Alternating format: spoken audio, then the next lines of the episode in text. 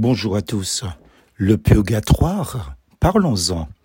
Il leur dit encore, moi je m'en vais, mais vous me chercherez et vous mourrez dans vos péchés.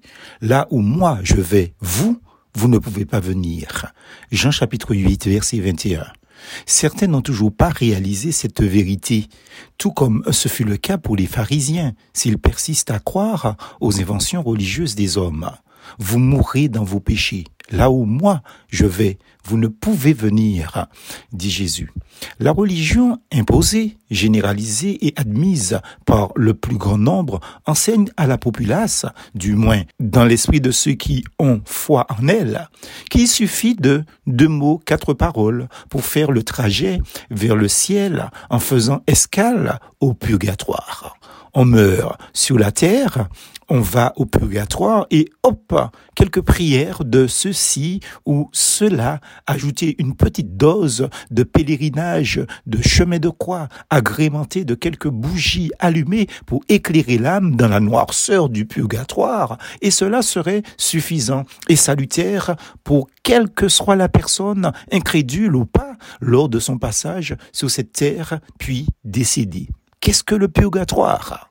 La théologie catholique, théoriquement parlant, c'est le lieu où les âmes des justes expient, elles se purifient de leurs péchés avant d'accéder au paradis ou à l'enfer, car ce n'est pas tout à fait sûr qu'elles s'en sortent du purgatoire. Les âmes dans le purgatoire sont dans un état passif de purification selon la religion romaine. Non seulement elles n'arrêtent pas de prier, de poser des actes de foi, d'espérance et de charité dans ce lieu intermédiaire et imaginaire entre la terre et soit l'enfer ou le paradis, mais ces malheureuses âmes pourraient bénéficier des prières et des soi-disant actes de dévotion de leurs proches que si elles sont actives pour elles dans ce lieu maudit. En même temps, les prières des croyants catholiques pour ces âmes optimiseraient la purification de ces malheureuses personnes décédées. Bref, tout un programme inventé par la papauté, bien sûr. Sauf que la Bible ne fait aucune mention d'un tel lieu pas un seul texte, ni non plus pas un seul mot, et encore moins un iota ne fait allusion à une pareille invention. Et quand on le dit et l'écrit comme ici, la malhonnêteté de certains affirme ce que la Bible n'affirme pas. Par exemple, que le Nouveau Testament évoque souvent, c'est lui-même une question, l'existence du purgatoire, mais toujours sans le mentionner, avec en plus un seul texte à la base. Ainsi, il paraît que Paul parle de salut comme au travers le feu en 1 Corinthiens 3, versets 10 à 15. Sauf que là, le texte est sorti de son contexte. Il s'agit de ceux qui entendent la proclamation de l'évangile sur la terre et se convertissent au dernier moment, comme par exemple sur leur lit de mort.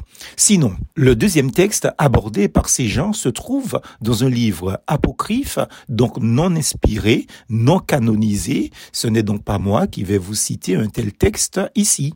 La notion du purgatoire, en réalité, s'appuie sur une tradition ancienne autour de la prière pour les morts. Le concept même du purgatoire naît vraiment durant le Moyen Âge, à la fin du XIIe siècle, selon l'historien Jacques Le Goff. Mais la définition de sa doctrine officielle par l'Église catholique romaine et non du christianisme n'intervient que tardivement au XVe et XVIe siècle. Que cela soit clair pour tous. Il me reste maintenant à vous préciser que dans l'ingéniosité à entraîner les gens dans l'erreur et le mal de ces personnes, comme si l'invention du lieu ne suffisait pas, ils ont ajouté des niveaux de difficulté à la chose. Car le purgatoire est divisé selon eux en sept niveaux dans lesquels ils se purgent les sept péchés capitaux.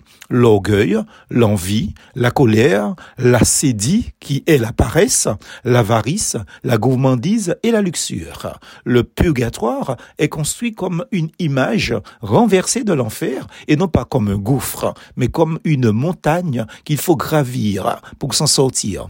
En résumé, dans la théologie catholique, le purgatoire est un endroit où l'âme du croyant catholique et non du chrétien évangélique ou autre, j'en sais rien, va après sa mort pour être purifié des péchés qu'il n'a pas pu expier totalement au cours de sa vie sur la terre. Cette doctrine du purgatoire est-elle en accord avec la parole de Dieu, les Écritures, la Bible? Absolument pas. Jésus est mort pour payer le prix de tous nos péchés. Romains 5, verset 8. Ésaïe 53, verset 5 déclare, mais Jésus est blessé pour nos péchés, brisé pour nos iniquités. Le châtiment qui nous donne la paix est tombé sur lui et c'est par ses meurtrissures que nous sommes guéris. Jésus a donc souffert pour nos péchés pour que nous soyons délivrés de la souffrance. Dire que nous devons aussi souffrir pour nos péchés revient à dire que la souffrance de Jésus était une souffrance insuffisante. Dire que nous devons expier nos péchés en nous purifiant dans le purgatoire revient à nier la suffisance du sacrifice expiatoire de Jésus-Christ. 1 Jean, chapitre 2, verset 2. L'idée selon laquelle nous devons souffrir pour nos péchés après la mort est contraire à tout ce que dit la Bible au sujet du salut. L'idée même du purgatoire et les doctrines qui y sont souvent attachées, telles la prière pour les morts, les indulgences, les œuvres méritoires au profit des morts, etc., etc., eh bien, constituent un refus de reconnaître que la mort de Jésus était toute suffisante pour payer le prix de tous nos péchés. Jésus, l'incarnation de Dieu, Jean chapitre 1er, verset 1 et verset 14, a payé un prix infini pour nos péchés.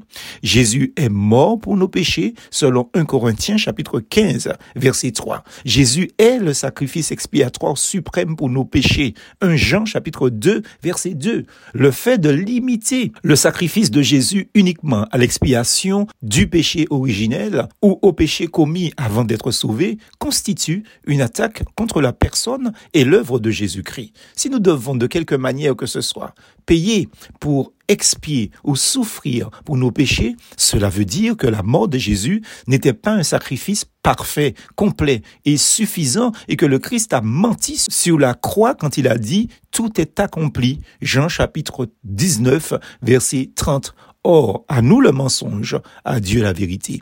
Pour les croyants, la mort, c'est quitter ce corps et demeurer auprès du Seigneur. 2 Corinthiens chapitre 5 verset 6 à 8 et Philippiens chapitre 1 verset 23. Remarquez que le verset ne dit pas quitter ce corps pour aller au purgatoire dans le feu purificateur. Non, grâce à la perfection, au caractère complet et suffisant du sacrifice de Jésus, nous sommes immédiatement dans la présence du Seigneur après la mort, totalement purifié, libre du péché, glorifié, rendu parfait et en fin de compte sauvé. Alléluia. Amen, amen, amen. Plus force en Jésus.